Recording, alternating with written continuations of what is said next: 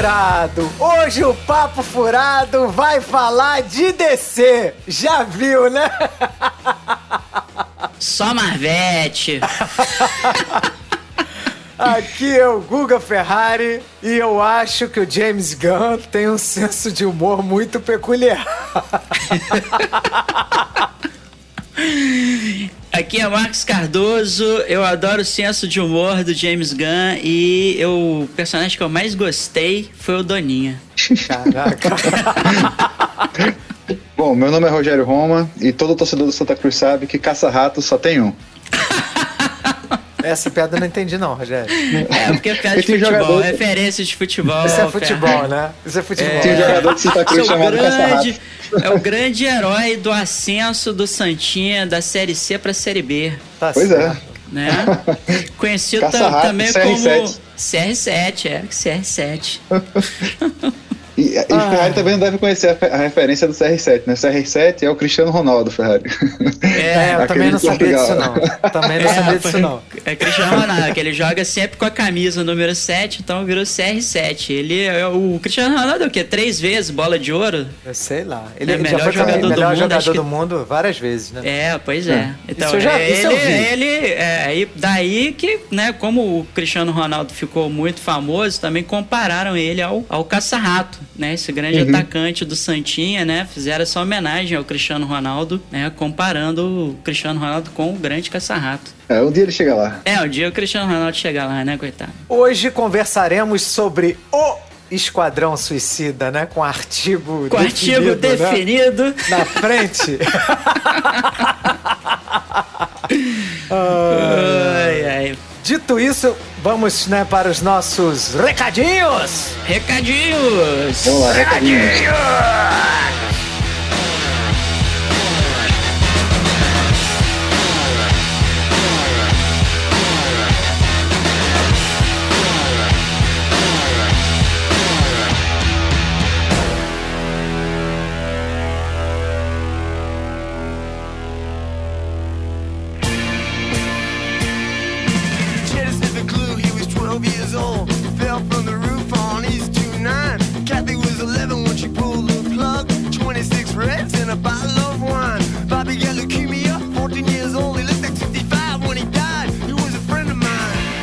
Meus amigos, que para entrar em contato conosco, basta mandar um e-mail para papofuradopodcast.gmail.com. Nós temos o nosso site que é www.papofuradopodcast.wordpress.com. Estamos nas redes sociais também, lá no arroba papofuradopod, tanto no Twitter quanto no Instagram. Marcão, e se as pessoas quiserem ouvir o Papo Furado, onde elas nos ouvem?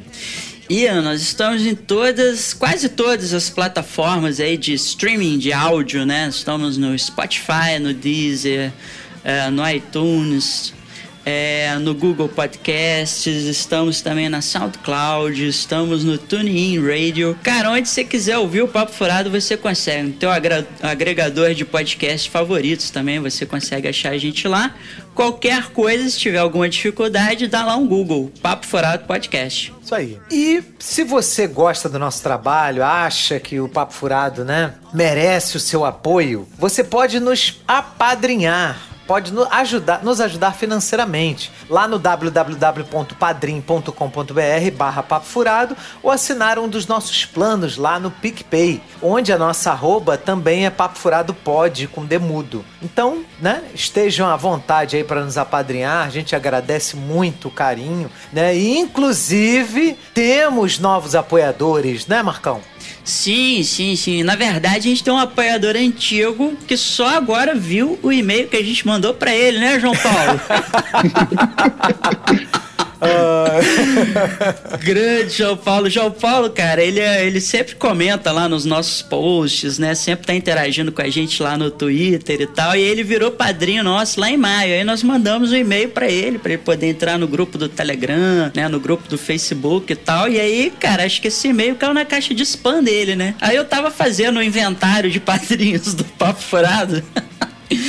E aí eu vi, porra, quem é esse João Paulo aqui? Daí eu fui olhar lá no grupo do Telegram e ele não tava lá. Eu resolvi mandar o e-mail de novo. João Paulo agora já tá no grupo do Telegram, tá interagindo com a gente. Grande abraço, João Paulo. Obrigado pelo carinho. Obrigado, João Paulo Oliveira. Muito obrigado, Pô, valeu, tá? João Paulo. E temos também aqui um outra, né, um outro apoiador que é o Tiago Trivelone Porto. Muito obrigado, tá, Tiago? Valeu, Pô, valeu, Thiago. Thiagão. Muito obrigado aí pelo teu apoio, viu? Nosso guerreiro renomado. Isso aí. E se a pessoa, Rogério, não tiver condições financeiras de nos ajudar nesse momento, o que ela pode fazer para nos ajudar? Ah, ainda pode ajudar com, com o velho boca a boca, né? ou propaganda boca a boca, ou divulgar, né? Retweetar, curtir, é, compartilhar, espalhar para os amigos, para a família, tudo de bom. Bom, é, a gente sempre coloca as minutagens do programa, né, para evitar que vocês tenham spoiler do programa anterior na leitura de e-mails e também para evitar, né, é uma conversa mais aberta com spoilers no programa atual. A gente vai fazer isso. E as camisas do Papo Furado voltarão em breve. Só que, cara, eu tava dando uma olhada aqui na sacola, só tem GG masculina, cara. Só vai voltar pra extra grande masculino. Então, né, se você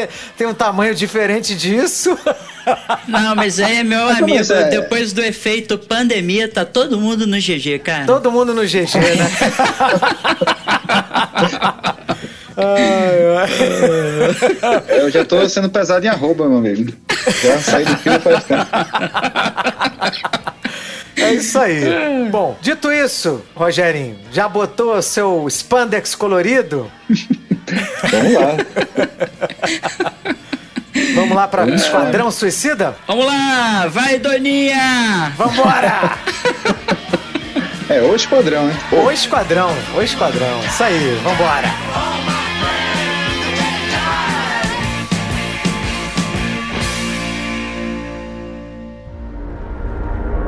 Robert Dubois. He's in prison for putting Superman in the ICU with a kryptonite bullet. I'm not joining your suicide squad. We'll see. My court date is coming up. And Miss Waller said maybe you could help me out.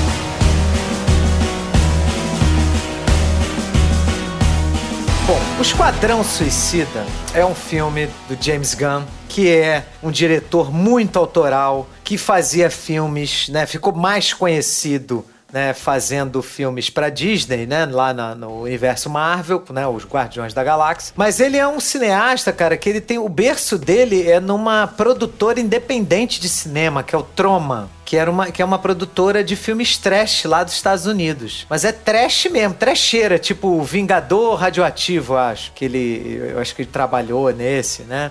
Então, assim, ele tem raiz no cinema trash. Por isso que ele gosta sempre de pegar personagens, né, de segundo escalão, mais estranhos. Por isso que ele quis pegar e fazer o Guardiões lá na Marvel, né? Um- era, um, era um grupo que não tinha né, visibilidade, as pessoas nem, nem sabiam. Eu que leio quadrinhos da década de 80, nunca, nunca, nunca tinha ouvido falar em Guardiões da Galáxia, né? Então, é, ele criou um, grupo de criminosos que se, né, que tem uma, recebem uma redenção, uma chance de se redimir, salvando a galáxia, né? Isso lá no universo Marvel, né? E aqui ele faz mais ou menos uma história com os personagens de uma categoria um pouco abaixo, mas bem parecidos, né? Também são criminosos, né? A única diferença é que esses são mais vilanescos, né? Esses são mais vilões do universo DC e eles colocam eles sendo usados pelo governo na, na- naquele estilo de os 12 condenados, né? De, o governo pega criminosos sentenciados aí para né, prisão perpétua e, e colocam eles para atuarem em missões suicidas, né, a favor do É, governo dos Estados Unidos. Black Ops lá, né? É, fazendo lá na- nas operações que são secretas, né? Então, E- ele, isso tudo aconteceu porque ele saiu da Marvel por conta de tweets, né? De, de de humor, né, de cunho duvido, muito duvidoso, muito de mau gosto, né, que ele fazia lá na, na no início, né, dos anos 2010, né, que eu acho que é, acho que foi 2009, 2008, né, 2010 que ele fez esses tweets. Ele depois se arrependeu, já tinha pedido desculpas em 2012, mas ainda assim, né, por conta de eu acho que dele atuar ativamente contra, eu acho que na época o governo Trump, ele uma galera lá da extrema direita conseguiu é, resgatar alguns tweets dele e ele, e ele realmente escrevia muita coisa assim que é agressiva, agressiva, né, no sentido moral, no sentido em qualquer sentido que você possa ter, né? É, Porque... acho que ele fez umas piadas com estupro, né? Não foi um negócio Estupro, assim? pedofilia. É, é, piada de mau gosto mesmo, né? Tipo é. aquelas que fizeram também o Rafinha Bastos aqui no Brasil cair meio que no ostracismo, né? É, a, a, diferença é que a, a, muitas vezes as frases dele nem eram piadas, eram frases assim para agredir mesmo, né? Uhum. Eram coisas assim bem, bem escabrosas e depois de um tempo ele pediu desculpas. Ele, foi burro, devia ter deletado, devia ter pedido desculpas e deletado, né? Mas não, ele deixou e aí usaram isso contra ele. A diretoria da Disney que da época, eu acho que o, o Kevin Feige ele não não tinha o controle total, né? Eu não, não lembro agora se ele tinha ou não tinha, porque eu não lembro agora. Porque o, o Kevin Feige passa a ter controle total, acho que a partir de 2015. Mas eu acho que foi depois, ele já tinha controle sim, mas ele foi pressionado pela presidência lá da Disney a demitir é, o James até Gunn. porque o Guardiões da Galáxia 2 é de 2017, né? É, então... É, 2017, é, então é. já era. Já é, era, cara, mas ele assim, foi pressionado. Foi aquele, é, eu lembro que na época que rolou a polêmica, né, tal, assim, tipo, é, é, o elenco todo de Guardiões da Galáxia se posicionou a favor dele, né? Enfim, né? Falando que, tipo, cara, todo, é, é, é assim, existe uma coisa que é complicada, que é o seguinte: é, ex, existe aquela coisa da cultura do cancelamento, né? Cultura do cancelamento, assim, eu, eu não gosto muito desse termo porque às vezes a, o cara é idiota mesmo, sabe? Imbecil e ele tá merecendo o cancelamento que ele tá levando. Mas você cancelar a pessoa por uma coisa que ela disse, né? Eu, tô frisando muito bem aqui, uma coisa que ela disse, é, não algo que ela fez, né? Exatamente. É, é, dez anos atrás, é, é um pouco complicado porque, cara, você tem que ver se a pessoa mudou depois daquilo, entendeu? Assim, tipo, é, eu mesmo, assim, pessoa que cresci ali na década de 80 e que, porra, a gente tinha é, é, na banca de jornal vendia revistinha com piada de negro, com piada de gay e tal, enfim, né? A gente assistia quadros do, do, por exemplo, Escolinha do professor Raimundo, Trapalhões e tal, assim, que tinham piadas racistas, piadas homofóbicas e a gente reproduzia isso né? Se você pegar alguma coisa, provavelmente das minhas redes sociais de 10, 15 anos atrás, vai ter merda que eu falei, assim, mas isso não quer dizer que eu ainda sou aquela pessoa, entendeu? Assim. Eu é, era então... o rei da merda, meu amigo. É. Quando teve a, a chacina do Carandiru, cara, eu na época devia ter o quê? 16 anos, sei lá, 15. Eu falei, foi pouco, tinha que matar mais. olha só, cara. Era pra eu ser cancelado. Se tivesse Twitter na época, né? E pegasse lá a minha frase lá de, uhum. da década de 90, porque isso aconteceu na década de 90, 30 anos atrás, né? É, vocês poderiam me cancelar de eu falar que foi pouco, que tinha que matar mais, né? Era um, imbecil, né? É, sim, claro. E é tipo assim, cara, era, é, é uma coisa assim, cara, você pode, você pode rever suas posições, seus conceitos, né? Se tornar uma pessoa melhor. É, pedir desculpas a, a, quem deve pedir desculpas, né? Pela, pelas né, ofensas e tal. Não, não aquela desculpa assim, ah, se alguém ficou ofendido. Não, cara, se contou a piada homofóbica, você sabe muito bem que você ofendeu alguém, né? Então você vira e fala assim, cara, errei, fiz merda, entendeu? Peço desculpas a vocês e tal, e não se você ficou ofendido, que essa é a maneira de não pedir desculpa, né? De verdade. E, cara, e aí vida que segue, cara. Porque, assim, realmente, as pessoas mudam, né? Assim, se, se você não pune...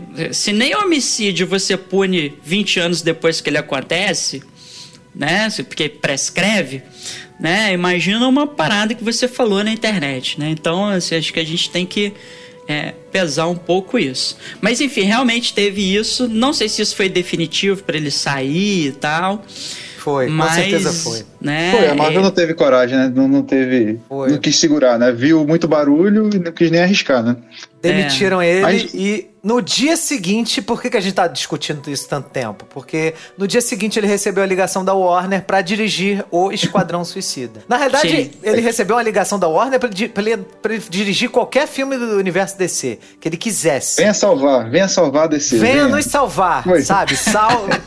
Faça aqui a sua mágica. E aí ofereceram pra ele inicialmente o Superman, e ele falou: "Cara, Superman não é pra mim. Eu gosto da, da sarjeta, eu gosto da sujeira, eu gosto de personagem fudido. É, eu Superman quero pegar tem a nada escória, a ver né? com ele, né? Assim, tipo, vamos combinar, né? Até porque a pegada dele sempre foi de humor, né? Sim, ele sim. sempre fez humor. E aí ele Foi Disney, Disney Snydizar o universo DC. Essa é a função dele. Tanto é que o filme dele é colorido, não tem muita câmera lenta. Não Tem tem, nada humor. de câmera, né? Graças tem a Deus. flores, né, voando, coloridas, É, né? tem, tem umas, umas psicodelias, né, assim, no, no filme. Assim, que são bem bacanas e bem, muito bem-vindas essas psicodelias aí. Muito bem-vindo, muito bem-vindo. E, e aí ele, ele, quando ofereceram né, o Esquadrão Suicida, ele falou, cara, esse é mais, tem mais a ver comigo. Esse eu quero. E falaram assim, ó, escolhe quem você quiser. O que, que, que você quer fazer? Escolhe aí, faz o que você quiser. Ah, mas eu posso pegar os mesmos personagens do filme anterior? O que você quiser, escolhe quem você quiser. E aí, cara, ele foi escolhendo, foi pegando lá e tal, e, cara, fez um filme, assim, que foi um filme, na minha opinião, é um filme bem sucedido, é um filme legal, é um filme maneiro, só que é um filme que tem é, é, com a toda a marca autoral do James Gunn, né, cara? É um filme que me lembrou muito a primeira é vez que eu estômagos assisti. fortes o filme, É. né? Vamos combinar. É um filme que me lembrou muito quando eu assisti a primeira vez Pulp Fiction, que eu não conhecia o Tarantino, eu não sabia, né? Era a primeira vez que eu tava vendo aquilo. Cara, eu fiquei um tanto quanto chocado. Entendeu? Todo, o Guga acho que jantou e foi assistir o filme e passou mal, né? É, eu olhei aquilo e falei, caralho, os caras estão discutindo, porque, porra, a arma bateu, atirou sem querer, explodiu o cérebro do, do, do cara no carro. O cara, porra, sujou minha camisa. cara, eu, eu achei, assim, surreal, assim, a primeira vez que eu assisti Pulp Fiction, eu achei na, surreal. passa na lombada, né? O cara passa na lombada, a arma dispara. É, a arma dispara na cabeça do cara, porque ele tá apontando a arma, assim, conversando com a arma É. apontada. Esse a gente tá falando de. Pra quem tá ouvindo, a gente tá falando de Pulp Fiction, né? Essa Tamo falando- cena não é. existe no. não existe no do Esquadrão Então- Suicida. Assistir Esquadrão Suicida me deu uma, um revival dessa sensação de falar: caraca, cara, que isso? É. Bem por aí mesmo. bizarrice atrás de bizarrice. Mas eu achei legal o filme, né? É, nesse, nesse sentido, assim, é, tem, tem os prós e os contras, né? O, o James Gunn, acho que ele fez muito bem em escolher é, o, o Esquadrão Suicida pra trabalhar, até porque, assim, cara, ele obviamente tem muito mais liberdade pra trabalhar os personagens do Esquadrão Suicida do que ele teria, por exemplo, pra trabalhar um Superman, né? Ele não ia, ele não ia se ele quisesse fazer um Superman gore, ele não ia conseguir fazer. Né? Imagina Não. fazer um Superman no estilo Invencível, né? A, a série animada lá da Amazon Prime. Não ia rolar.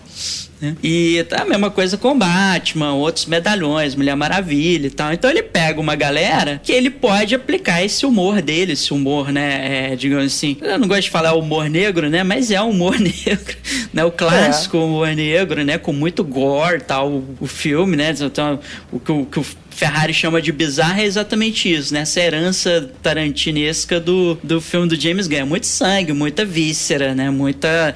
E, e, assim, as situações esdrúxulas, né? a pessoa morre numa situação esdrúxula, igual a cena do carro do Pulp Fiction que o Ferrari mencionou. Então acho que ele escolheu exatamente por conta disso, cara. Porque assim, aqui ele sabe que ele vai ter liberdade de fato. Né?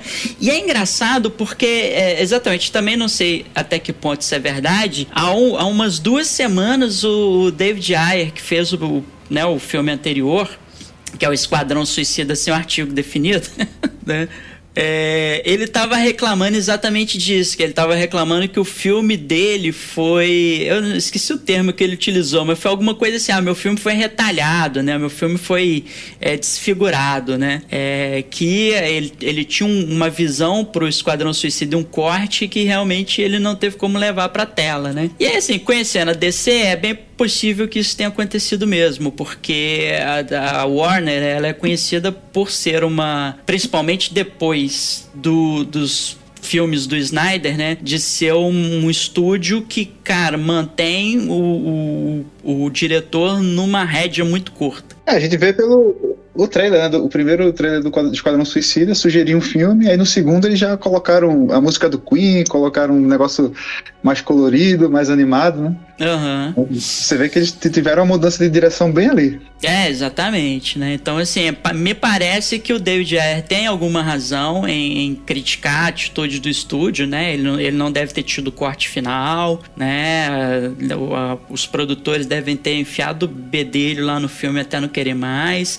Ele- na época, eu, eu lembro, assim, que, cara, é, o, o Guardiões da Galáxia tinha saído e tinha essa pegada da música, né? De você utilizar a música como uma forma de, de identidade do filme. E logo em seguida sai o Esquadrão Suicida também na mesma pegada, né? Igual você, falou, Rogerinho, que é a música do Queen e tal, né? E aí realmente tem muitos paralelos, né? O primeiro Esquadrão Suicida meio que tentou ser um filme do James Gunn. E aí eles não deu certo. E eles chamaram o James Gunn pra fazer o segundo Esquadrão Suicida. Vamos agora, né? Já que a gente já deu essa introdução, vamos poder falar agora do filme com mais spoilers. Então, você que não assistiu o filme ainda, né? Saiba, né, que a gente vai abordar algumas coisas aqui, assim, com mais spoiler. Então, volte quando você terminar de assistir, tá? É... Eu, eu, cara, assim, eu, eu fiquei um pouco dividido em relação a esse filme pelo seguinte: quando o Rotten Tomatoes colocou 100% de aprovação inicial dos críticos, né? Eu fiquei assim, caraca, então esse filme deve ser, né, uma coisa espetacular, né? Ele agora, eu acho que ele tá com mais de 95, não tá não?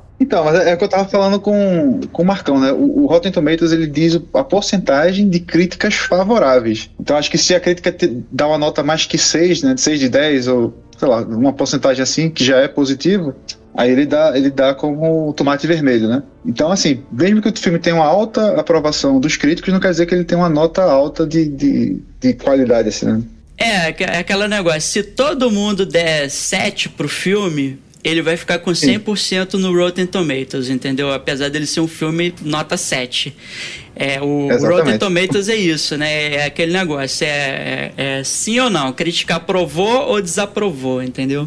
É, eu Então, não assim- sabia disso, né? Então eu achei que, caraca, sensacional, né? Ele tá com 91% nesse momento de, de tomatometer na, na, da, de, da crítica, né? Do público tá com 84%. É. Né? E assim, realmente assim, eu, eu tava comentando isso com o Rogerinho antes da gente começar a gravar, e realmente me atrapalhou um pouco, sabe, o filme, porque elevou minha expectativa, né? Falei assim, cara, então o filme deve ser bom, né? Assim, um filme autoral, deve ter uma coisa maneira, assim, uma discussão legal e tal. E, cara, assim, de boa, ele, ele, o filme tem dois, os dois primeiros atos é, são bons, assim, mas eu diria que estão na média. E o terceiro ato, sim, é bom, O entendeu? terceiro assim, ato é muito maneiro, né, cara? O terceiro muito. ato é muito bom, assim, eu acho que, acho que é, inclusive, assim, não, não- eu não vou dizer que dá uma salvada no filme, porque os dois primeiros atos também não são de se jogar fora. Mas ele é muito superior aos, aos dois primeiros atos, né? ele melhora muito no final.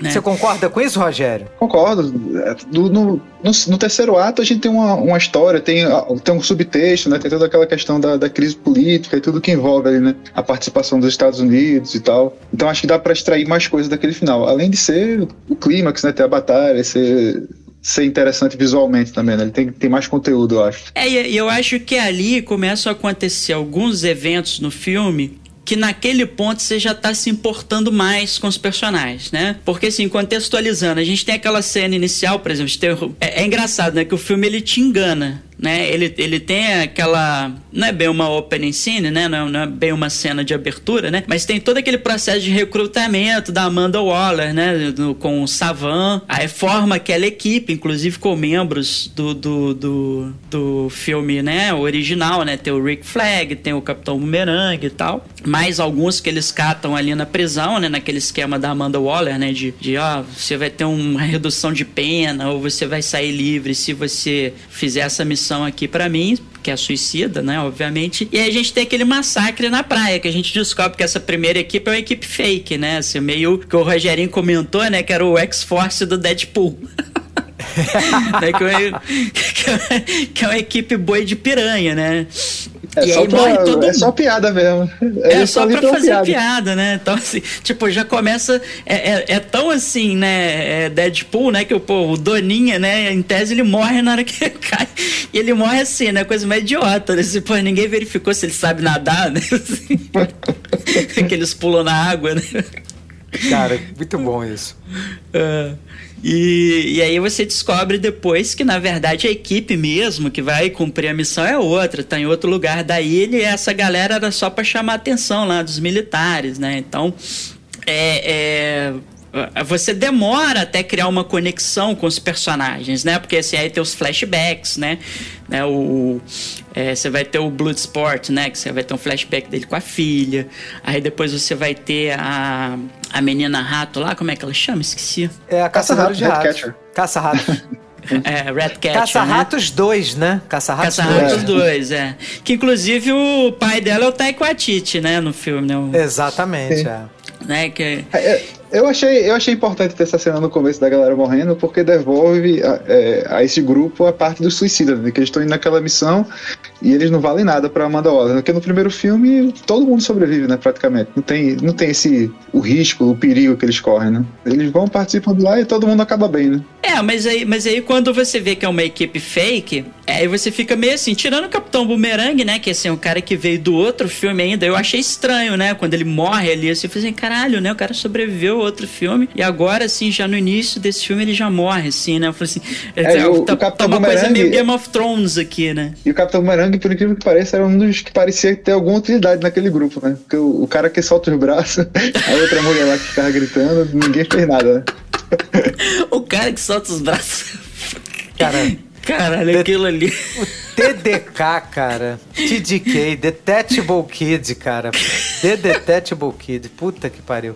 Cara, essa parte, o, o diretor dá até uma piscadela pra gente, porque ele coloca a Arlequina reagindo ao poder desse cara, né? Que ela fala assim, what the fuck? cara, é- é- essa cena é muito boa, né? Dele, Não, porra, assim, tipo, ele não consegue fazer nada de especial com os braços É. dele. Os braços dele só vão, aí, tipo, dão uns tapinhas na cara da galera, a galera fica até assim, tipo, o que, que tá rolando E tem o cara da lança também, Também que não serve pra nada. serve pra nada, né, e tal. Ali, na verdade, aquela cena ali é meio que pra te dar um susto, né? Você, pô, a equipe toda morreu, só sobrou a Arlequina e o Rick Flag, né? O resto, todo mundo morre. E, e ele te cria uma expectativa, né? Você acha que o Savan vai ser um puta cara foda no filme e tal, não sei o quê, né? Então, Michael Rooker, né? Interpretando. E, e ele também, né? Na hora que ele vê que tá dando merda pra caralho, ele fudeu, vambora, não vou ficar aqui e tal, né? E aí a Amanda Waller mata ele, né? Então. É, ainda mais E que o Michael Hooker é, um é o ator queridinho do James Gunn, tá em todos os filmes dele, né? Ele matar um É, cara o- logo no início do filme, né? É, exatamente, cara. Acho, acho que o, o James Gunn ele é meio psicopata mesmo, né? Porque ele, ele meio que sabe que quem acompanha a carreira dele sabe que o Michael Hooker é, é o ator fetiche dele, né? Assim, então, eu falei assim: não, esse cara vai ter um papel importante no filme, né? Eu, eu fiquei esperando assim, não, esse Savan vai até o final, né? Então, não sei o que. O cara, porra, no início do filme morre. Eu falei, caralho, fudeu, né? Game of Thrones, não posso me apegar a ninguém. Verdade, verdade. E agora, em relação a isso, eu tenho uma crítica a fazer. Porque assim, eu gostei do filme, achei o filme legal, mas eu acho que o filme tem uma, uma- uma- um problema, até que Marco, você, Marcos, já tinha falado disso dos filmes do Snyder, né?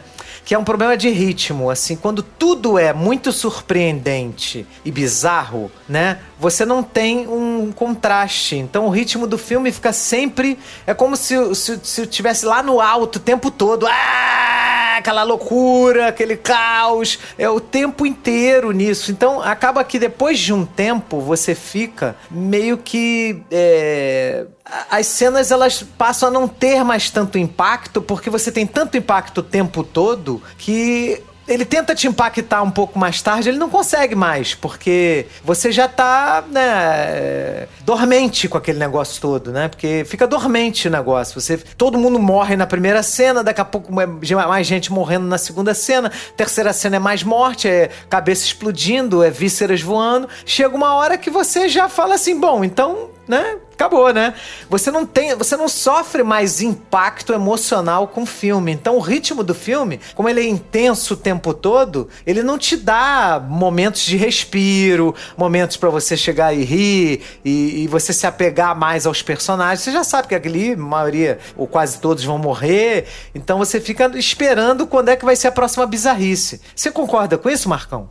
Cara, eu concordo em partes, assim, eu, talvez o problema é assim, realmente você tem razão quando, quando fala que é, se, ele, se ele já começa nessa coisa do gore, de, de né, matar o personagem, né, assim, é, muito, digamos assim, facilmente, já no início do filme, e isso continuar ao longo, na hora que você chega no final, você, você tem aquela meio que, que a sensação de.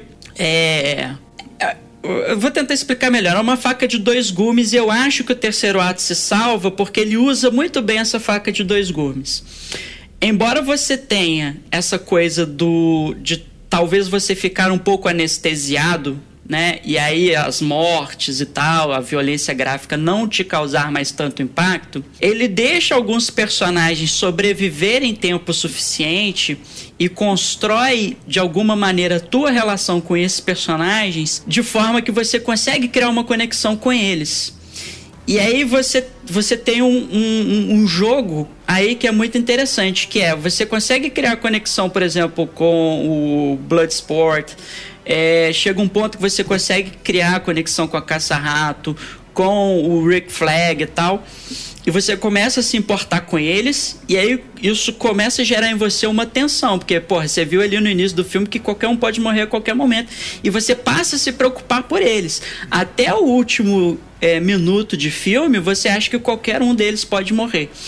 Então, é, é, é, eu, eu, concordo com o que você fala, que você acaba esperando a morte de qualquer um a qualquer momento. Mas eu acho que ele constrói bem a relação nossa, enquanto espectador, com esses personagens que vão durar até o final, pra gente se preocupar com eles, que a gente se preocupar que algo aconteça com eles, entendeu? É, porque assim, no meu caso, cara, eu fiquei meio que é, atônito, né? o tempo todo, eu fiquei eu acho uma hora acho e meia. que ficou meio com choque, né? Uma do, hora e meia em choque, atônito e caralho, não para, né? As é, exatamente. Não param. Como é que foi para você, Rogério, isso? Ah, pra mim foi ótimo. Eu adoro bizarrice, né? Eu sou eu sou o cara das bizarrices. não, a parte de comédia do filme é perfeita, né? Assim, você, ele consegue te surpreender, consegue fazer você rir o tempo todo. E assim, eu não acho que o filme é, é essa autoctonanagem que tu falou, assim, que é sempre pancada, pancada, pancada. Ele tem os tempos de respiro, sim. Ele tem a, como o Marcão falou, a parte da, da, da caça-rato, ela contando a história do pai. Tem. tem não, mas isso o, já é o final. O não, lá. Mas, não, não, mas isso aí é o final do filme, né? Que ela conta a história não, ela do com, pai. Não, é, é quando é, eles se é no segundo ato ainda, né? Quando eles estão no né? Ônibus, é. É, não é verdade. Tem lá a cena lá na boate que eles tomam, tomam um gorozinho, ficam dançando. Tem, tem os respiros, né? No terceiro ato tem um tubarão brincando lá com, com as águas vivas, né? Antes de quebrar cara, o aquário. Mas, é, mas o respiro que você tá falando é da violência, mas da bizarrice não para, cara. Porque essa cena da boate é bizarra pra caralho, meu irmão. Porque você tem aquele maluco lá do, do, do. Aquele cara que joga as bolinhas, né? Eu esqueci o nome dele. Eu, quer dizer, o nome em português eu acho que. É o Polkadot Man, né, cara? Uhum. Cara, aquele cara ali, cara, ele é muito bizarro. Ele é um psicopata, né? Então, é, todo mundo que ele vê no mundo, ele espelha a mãe dele. Então, ele dançando com, a, com as versões diferentes da mãe, cara, na boate. Cara, é, isso é, é um humor bem peculiar do, do James Gunn. É, é um humor bem bizarro, o, cara. Sim, sim. Né, é, por isso eu, é por isso que eu falo assim, que o, que o James Gunn, ele tá naquela faixa mesmo do humor negro, né? Assim, tipo... Sim. É, ele... Não, mas assim, tem, é tem contexto, né? Sim, sim. Eu não, eu, não, eu não acho que é um humor politicamente incorreto. Ele é politicamente incorreto no sentido de que ele é muito limítrofe, né? Mas ele não Muito. é politicamente incorreto no sentido de ser ofensivo, né? Então, Não. por exemplo, porra, a, a- sei lá, a Arlequina, né? Tipo assim, ela é 880, ela se apaixona pelo cara, na hora que vê que o cara é um psicopata, também então mete um tiro no peito dele, né? Assim, então, né? É, é, e aí, assim, porra, aquela a, a loucura da Arlequina, né? Que é, é extravasada ali pelas flores, né? na. Ela tá matando todo mundo e saindo flor pra tudo quanto é lado, assim, como se fosse a cena linda, né? E tal. É, assim, Como que, é- se que fosse é- noviça rebelde, né? The É, exatamente. music. Exatamente, né? Então ela tá ali naquela coisa assim, mas, mas eu acho que assim, é- é é- ele brinca com aquela coisa, porra, isso, isso aí é o mesmo, é engraçado, fica engraçado pela maneira como ele apresenta, mas ao mesmo tempo triste, né? Assim, porque ele faz humor com o, por exemplo, é o caso do, do, do Bolinhas, né? Que é o, no- no- na tradução lá da legenda ficou Bolinhas, né? Esse cara.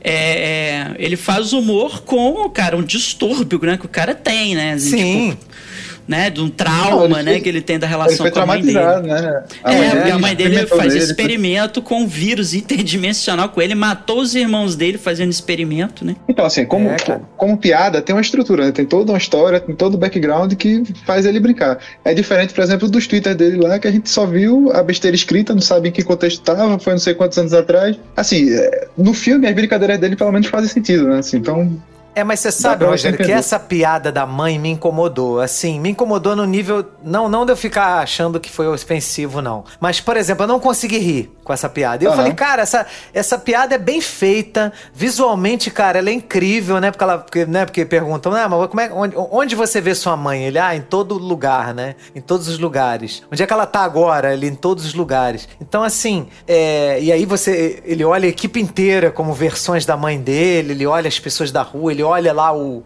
o Starro no final com a mãe dele. Assim, esse tipo de piada eu, eu não consegui rir. E aí eu fiquei me perguntando, É, sim, mas falei, é- pô, é um negócio bem feito. Por que, que eu não ri? Eu falei, Mas é cara, é, pessoal, porque essa né? parada é... é- triste, né, cara? É, é porque, mundo, é porque é exatamente. triste. Ainda mais pra você que é psicólogo, né, tal assim. É uma parada triste e não tem como eu rir de algo que não.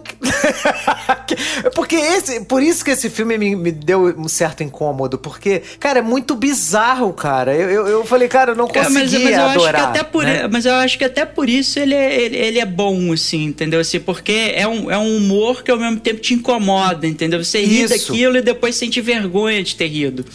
É uma coisa, é uma coisa meio assim, entendeu? E você não É, mas sabe direito por que, que você tá ali é meio, isso, né? meio constrangido, né? É, por, por exemplo, a- a- ali no final, o, o, o Nanauê, né, que é o, que é o tubarão, é, é, a, a piada que é feita com ele ali é, é uma brincadeira com a profunda carência dele, né? Dele não ter amigos, dele ser né, sozinho e tal, não sei o que. Ele é, você, vê que ele é um, um ser, né? É, extremamente carente, né? Tanto que ele faz a, a- a amizade ali com aquelas águas-vivas coloridas, né? E a piada é exatamente isso, né? Quando ele tá realmente em contato com aquelas águas-vivas, tenta comer ele, né? Então, né?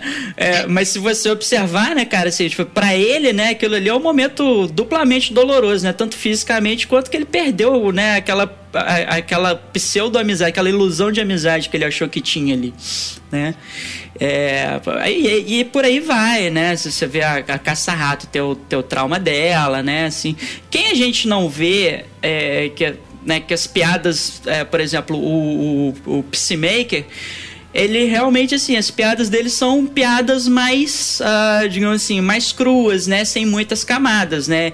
Ele é meio que aquele gringo bobão, né? Que vai numa boate num, num país é, latino-americano, que vai com aquela bermuda, né? Assim, tipo, cara, que eu- ele entra na boate todo mundo sabe que ele é americano na hora, assim, né? Não tem como ele esconder, né? Tipo, todo jeitão ali, realmente assim. Então, estamos procurando americano, pô, quem será, né? Ele é o cara escroto da equipe, né, cara? Ele é o mais escroto. É, Né? Exatamente, né? Então, e, e, as piadas dele com o Bloodsport são todas assim, né? Pô, eu sou mais foda que você, não sei o que e tal. É, é, isso, isso eu achei muito maneiro esse diálogo, porque é, o Bloodsport em português é sanguinário, tá? Apesar de eu preferir falar Bloodsport do que sanguinário, né? Que ele fala pro, pro cara, ah, eu consigo acertar melhor do que você porque eu uso balas menor, munições menores. Então a minha munição entra no buraco da sua bala sem fazer sem encostar nas bordas e tal.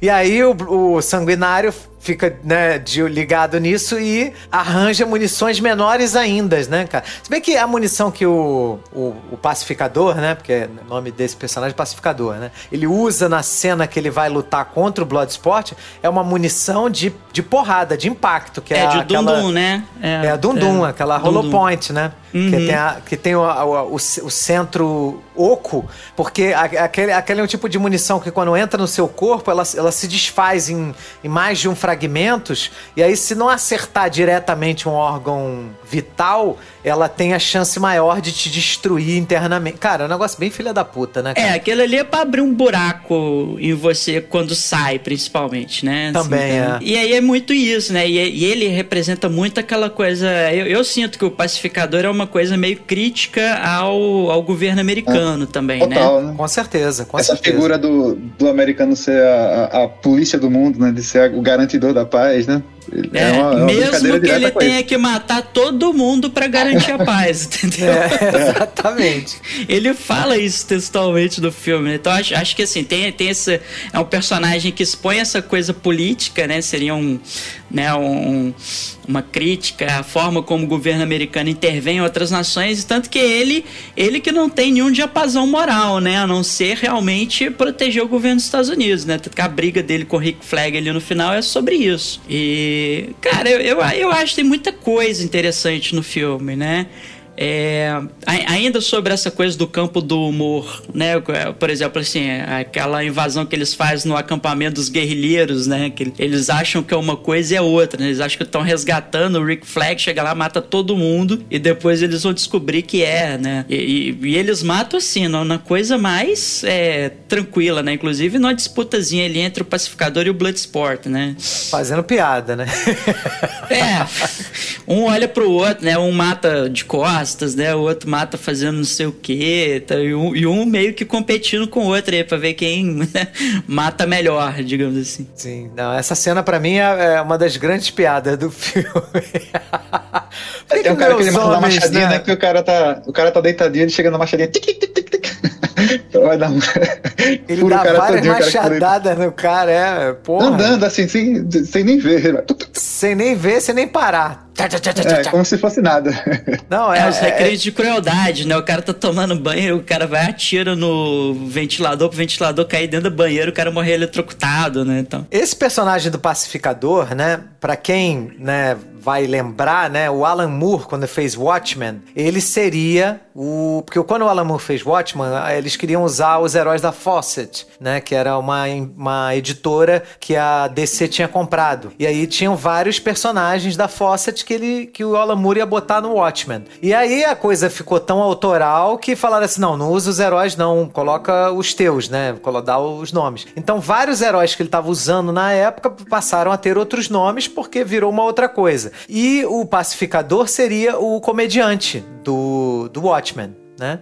E até eu acho, achei interessante a piscadela que, que né, com certeza o, James Gunn deu para os fãs do Watchmen, quando o Rick Flag chega e fala assim, pacificador, né? Que piada, sabe? Eu, eu, eu, eu achei, né? Não sei se vocês concordam comigo, mas o, o fato de dele dizer que o cara era uma piada me lembrou muito o personagem do comediante, que é um personagem baseado no pacificador, né? Que o pacificador, quando, quando né, vai... Uma, a última fala que ele, né, que ele diz antes antes de morrer é que tudo é uma piada de mau gosto, que tudo é uma piada ruim, sim, né? Sim. Então eu achei, achei legal esse paralelo que eles fazem, né? É, o, o comediante, ele é um personagem é, mais, digamos assim, cínico, né? Que o, que, o, que o pacificador, né? Então, é no sentido de que ele, ele faz aquilo ali, ele sabe que meio que aquilo ali é errado, mas ele continua fazendo, né? Não sei se o pacificador tem essa consciência toda. É, o pacificador é um débil mental, né, cara? É, um idiota, né? Agora, o, o- Pelo menos no filme. Agora, no, é, uma coisa que eu achei interessante é, é ele usar um uniforme muito próximo, né, do- dos quadrinhos, né? Pra você ver como é que o negócio é espalhafatoso, né? Que a galera que fica reclamando que o.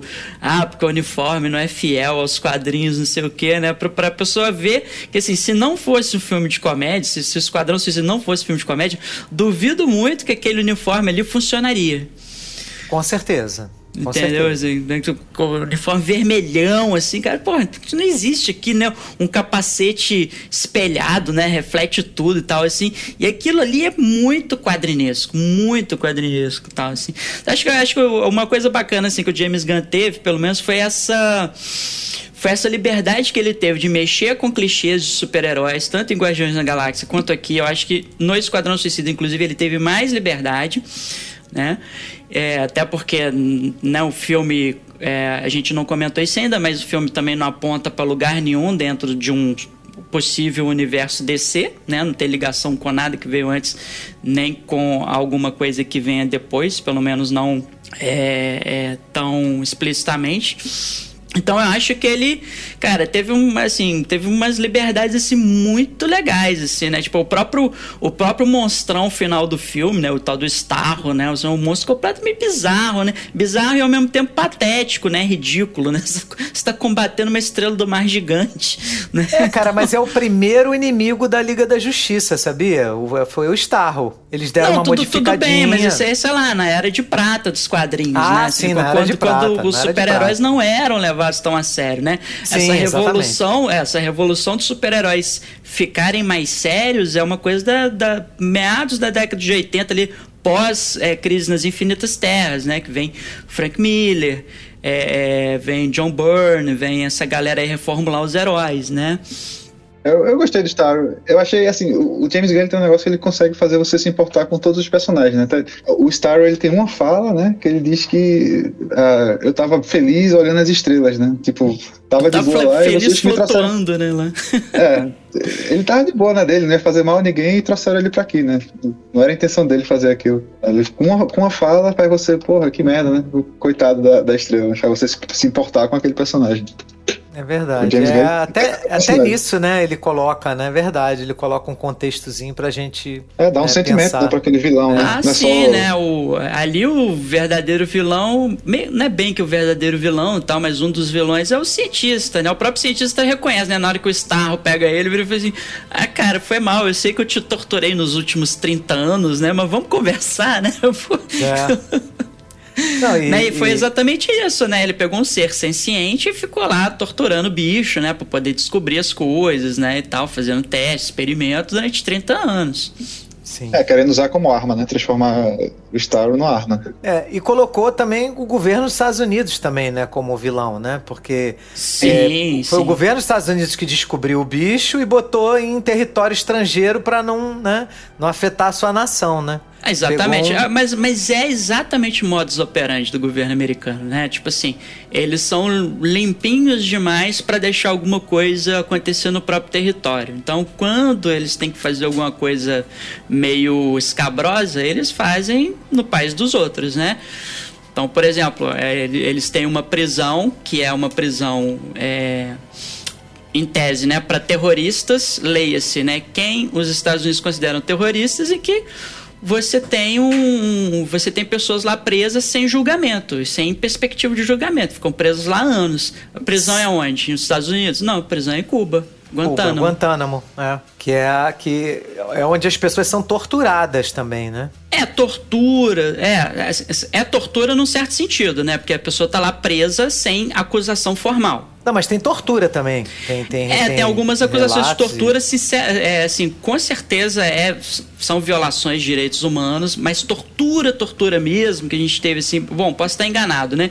Mas acho que o caso mais é, grave de tortura em prisão cometido por americanos foi em Abu Ghraib, né? que era que é outra prisão, né? Que tem a ver lá com a guerra do Iraque, do Afeganistão. Eu acho que acho que a prisão fica, não sei se no Iraque ou no Afeganistão, mas enfim, é que ali você teve tortura, né? Os, é, é, deixava os presos nus com o capuz na cabeça, e tiravam né, fotos deles, enfim.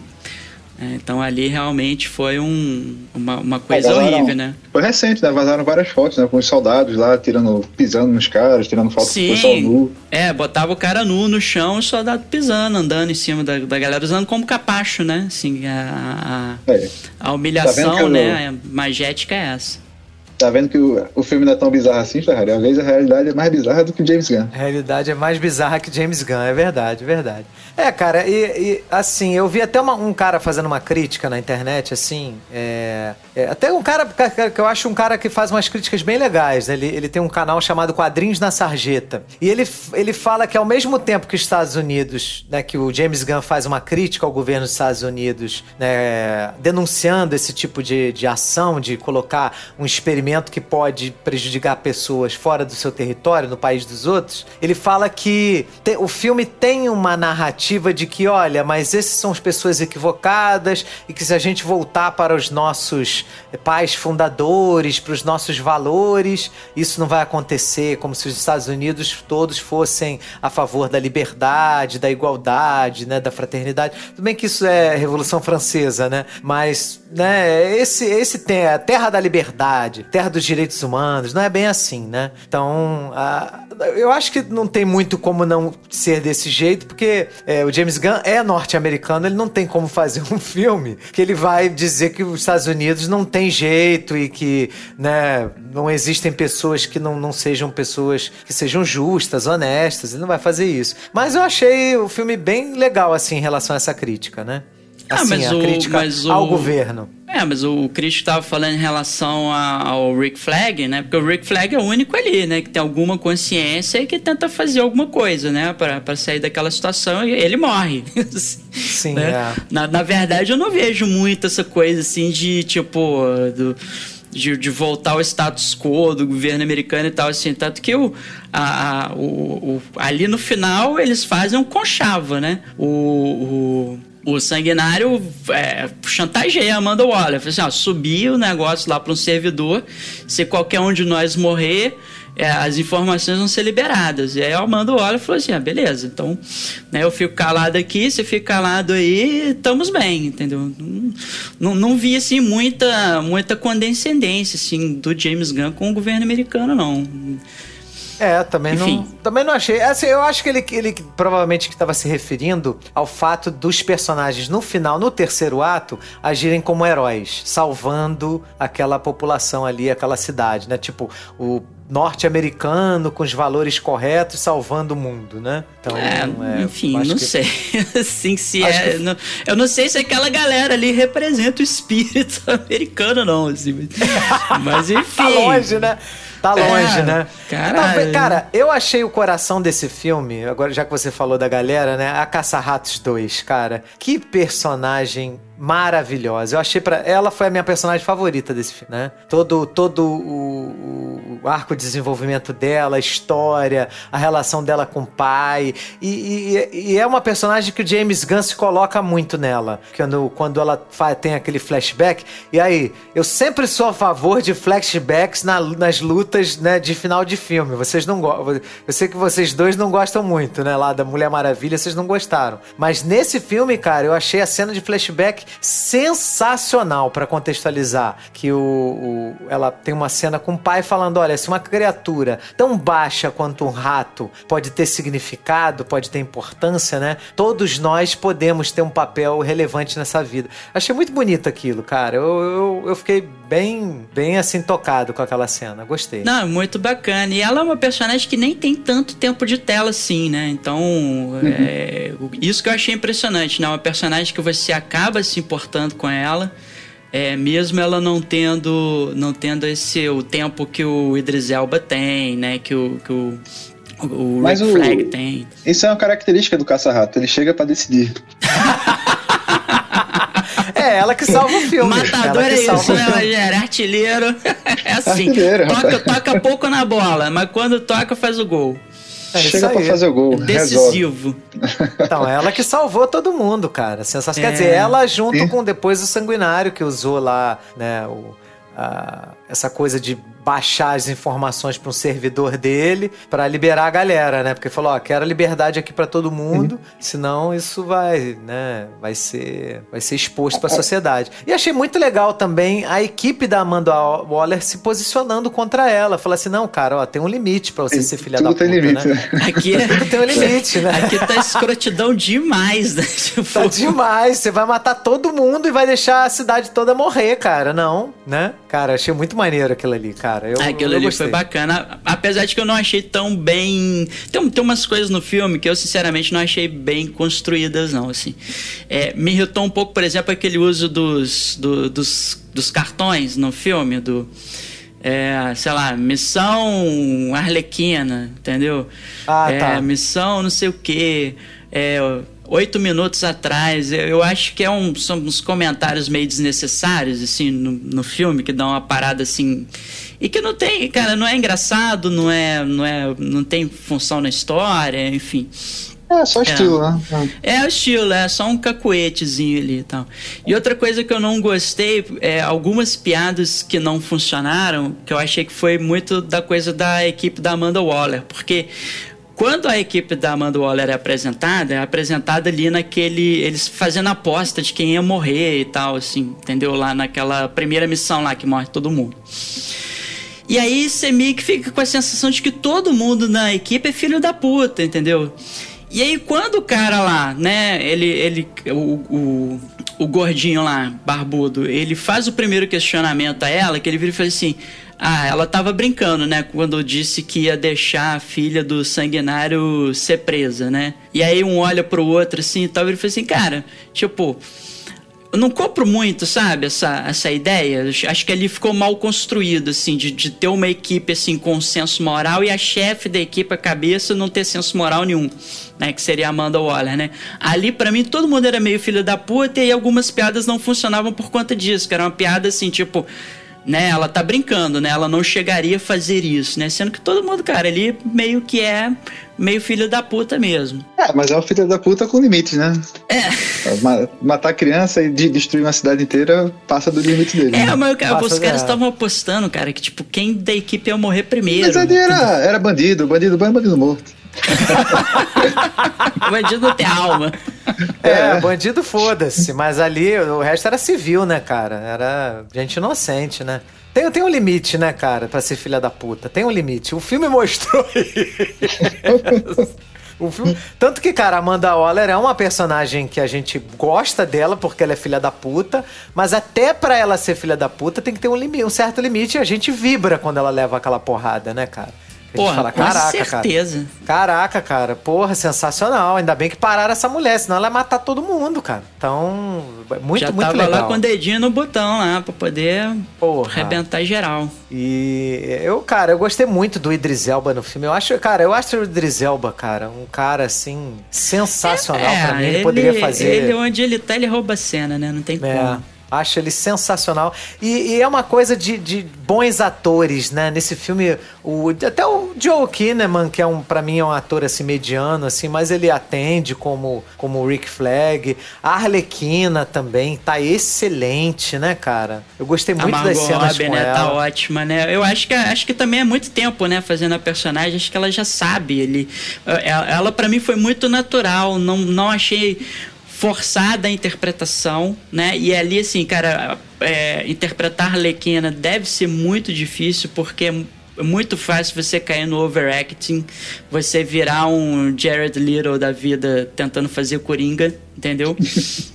E não, ela, ela sabe dosar bem ali as coisas e tal. E ela, você vê que ela vai passando uma emoção pra outra, né? Assim, muito, muito fácil sem exageros, assim. Gostei muito, cara, da atuação da Margot Robbie. A do, a do Idris Elba não precisa nem dizer, né? Fantástica. Eu acho que ele... Ele, ele varia ali o tom... é- é- ele entrega uma atuação bacana pro personagem com certo peso ali, mas ao mesmo tempo ele tem a preocupação de não fazer o personagem se levar a sério demais.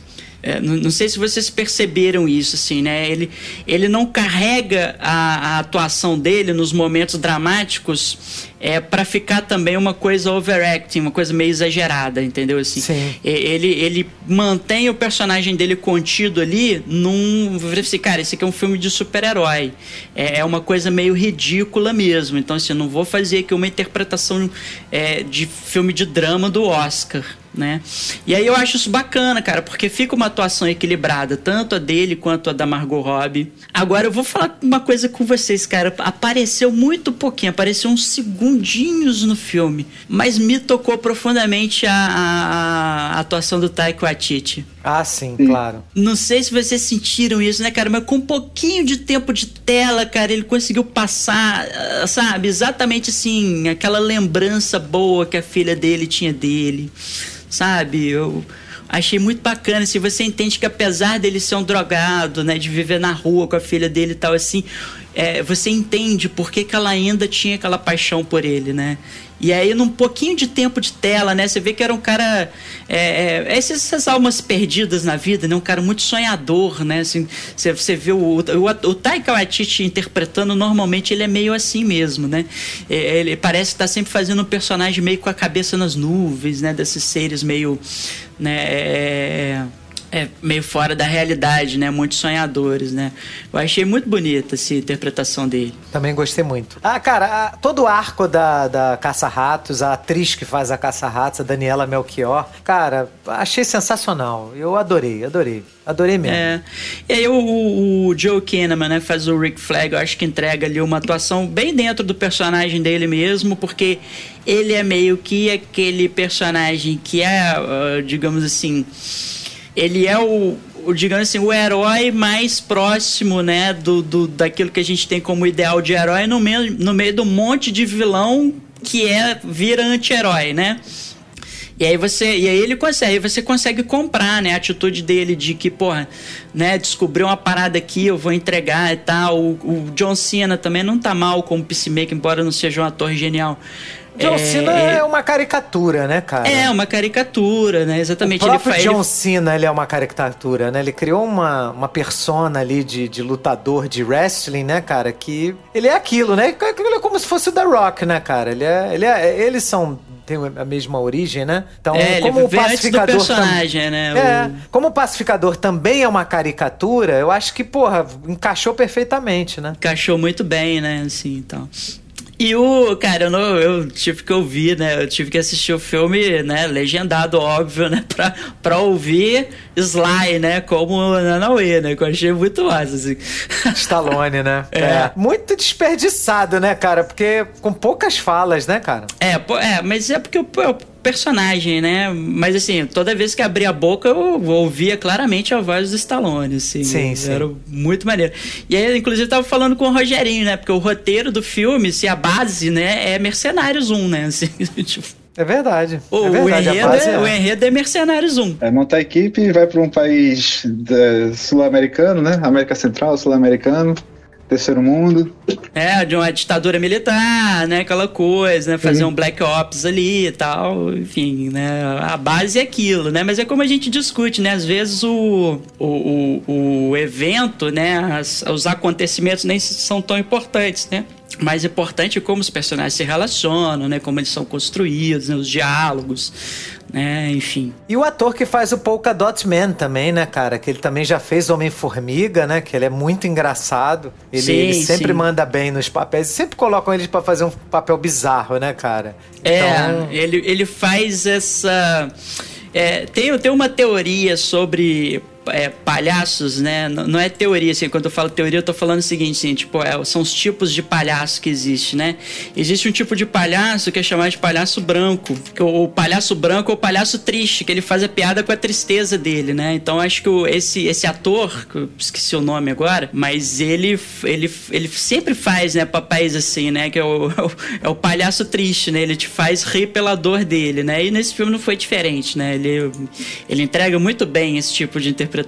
E ele vai ser, ele vai ser um, ele vai fazer o papel de um assassino no, no Duna, do Denis Villeneuve. Ele vai ser o assassino lá do dos, do- dos vilões do filme. Ele tem mó. ca- Vamos ver, né? Porque ele, geralmente ele faz papel cômico, né? Ele fazendo um papel mais né, sério, né? Ele deve ficar assustador, né? Sim, sim. Deve ficar bem assustador, porque ele é um bom ator. Então, cara, é, cara, é, é aquilo, né, Rogério? Pô, o cara desesnaiderizou o universo DC, né, cara? Chamou ator bom, de qualidade, que é uma coisa que o, que o Snyder não sabe É, pegou fazer. os da Marvel, né? Pegou os da Marvel e recalchutou tudo. Porque todos ali fizeram o filme da Marvel, né? Stallone, é, o Paul É, todo mundo Man, trabalhou com ele em Guardiões da Galáxia, né? O Stallone. É. É. É, no Thor, né? O Idris Elba do Thor, né? Pegou os Até aquela menina da que faz Marvel, a... né? Amantes, ela tá no, tá, no, tá no, no filme, ela tá no bar, ela é uma das dançarinas lá. Ah, tá. Caramba. É, isso eu não percebi, não. eu Não percebi. É participação rápida. Mas pra você ver, transformou tudo, né? Trouxe todo mundo, já tem a aprovação da Marvel, trouxe pra descer. É é o que a gente, eu sempre falei, é só fazer igual, cara. é só fazer igual, porra. Não tem problema. É, mas ele fez um igual no estilo dele, diferente, né? Ele conseguiu Sim, dar- sim. É, eu, eu, eu É, acho que não é um filme, é, eu acho que não é um filme que se você fala Não, assim, foi a, uma- é a fórmula foi uma Marvel, piada. não é, é, não é. Não, foi uma piada, não é igual Sim, aos filmes sim, da sim. Marvel. Eu tô zoando que os atores são os mesmos. tô zoando. Robert Dubois. He's in prison for putting Superman in the ICU with a kryptonite bullet. I'm not joining your suicide squad. We'll see. My court date is coming up. And Miss Waller said maybe you could help me out. Bom, dito isso, vamos para as nossas considerações finais. Rogerinho, uma nota de 1 a 5 para O Esquadrão Suicida e suas considerações. Cara, eu, eu gostei muito do filme, achei que, que conseguiu entregar o que a gente esperava dele, né? O James Gunn, ele é um bom diretor, é um bom, acho que principalmente roteirista, né? Ele consegue colocar bem as ideias dele no, no papel, consegue estruturar bem a- a- o roteiro do filme, e é isso. Eu acho que o filme é um 4,5, forte. Porra, maneiro. Isso aí. Marcão, Cara, eu gostei, gostei bastante do filme. É, eu acho que me atrapalhou um pouco ter visto a reação, né, do, do- dos fãs e do e ter olhado lá, né, o Rotten Tomatoes, né, que eu acho que eu fui com a expectativa muito alta e aí isso atrapalhou, principalmente nos dois primeiros atos do filme. É, mas no geral eu gostei bastante. Eu, eu acho que é, é, esse humor bizarro mesmo, que é a tônica do filme que incomodou um pouco você, né, Ferrari? Mas assim, a mim, a mim não incomodou, eu achei bem bacana. Eu acho que é um- aquele humor assim que você não não é, não solta aquela risada, né, larga e tal, né? É um humor assim meio de canto de boca, né? Tem uma piadinha que você dá aquela risadinha baixa e tal assim, né? Não é, não é tipo, sei lá, um TED, né, que você você sai do, do cinema chorando de rir. Mas é, mas cara, as piadas são boas. Eu acho que o cara, o roteiro bacana, é, os diálogos. É, tem uma coisa que é marcante no- nos filmes do James Gunn, que é a trilha sonora, que a trilha sonora é muito bacana, cara. Tipo, qualquer filme do James Gunn, depois pega a trilha sonora pra ouvir que só tem musicaço. Né, o próprio, Gua- o próprio Guardiões da Galáxia, inclusive, é um, é um dos fios condutores da história.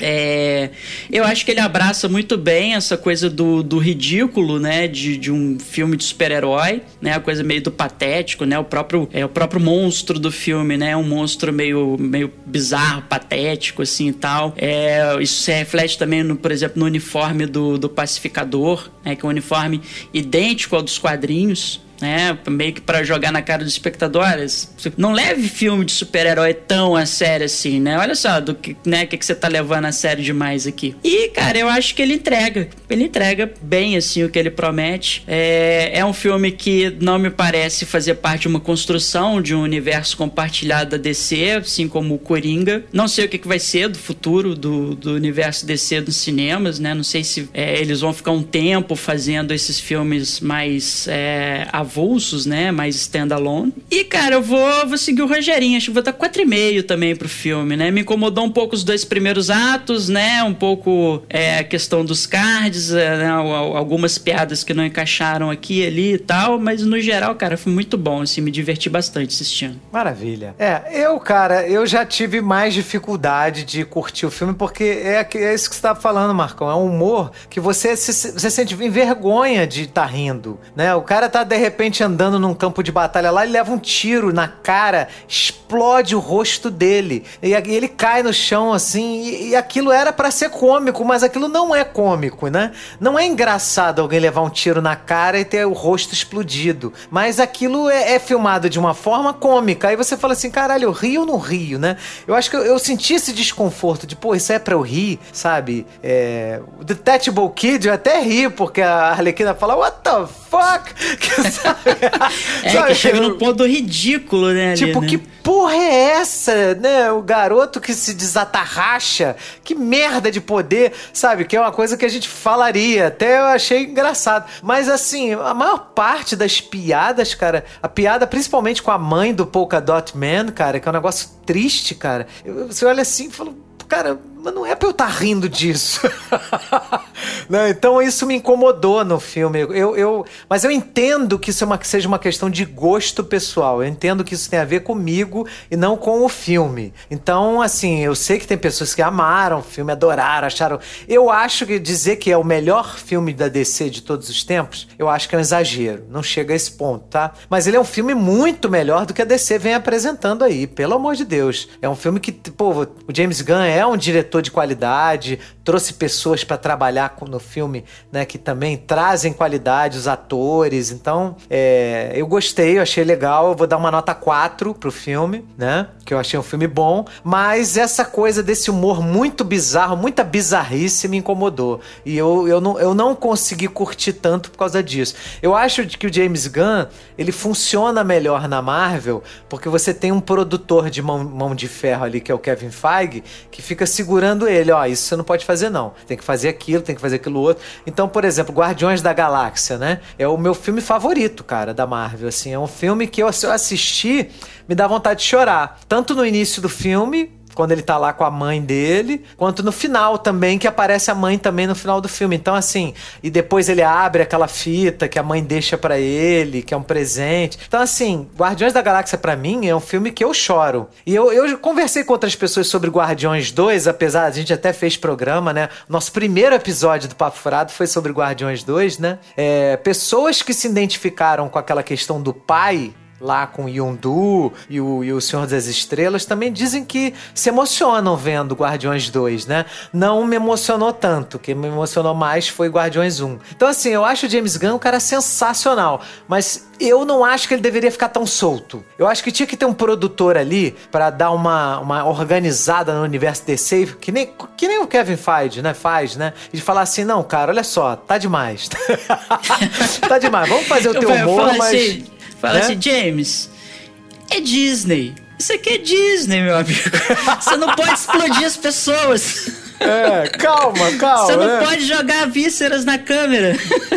É, é, Ah, mas eu, vou, mas eu vou falar uma parada. Acho que se tivesse mais cinco minutos de Taiko Atiti na tela, eu chorava.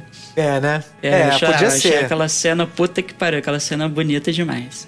Sim, aquela cena realmente é, é por isso que o, meu, o terceiro ato é o ato que eu mais gosto. A, a Caça-Ratos 2 é a personagem que eu mais amei. Então, assim, eu gostei bastante do filme. É, a gente não comentou, mas vai ter já, já tá pronta, eu acho que filmada a série do Pacificador. Que o James Gunn tava editando esse filme e ele decidiu fazer uma série spin-off do Pacificador pra HBO Max. Né? Tanto que no final do filme a gente descobre que ele É sobrevive, a cena né? pós-créditos, né?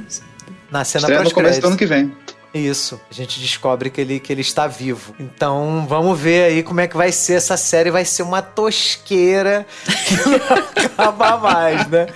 Mas Cara, então fui- nota é eu vou, eu 4. vou confessar que eu fiquei meio puto, assim, cara. Porque eu- ele, ele, era um personagem, ele é um personagem tão asqueroso, mas tão asqueroso. Na hora que ele tomou aquele tiro ali, eu falei assim: bem feito, filha da puta! Morre, desgraçado!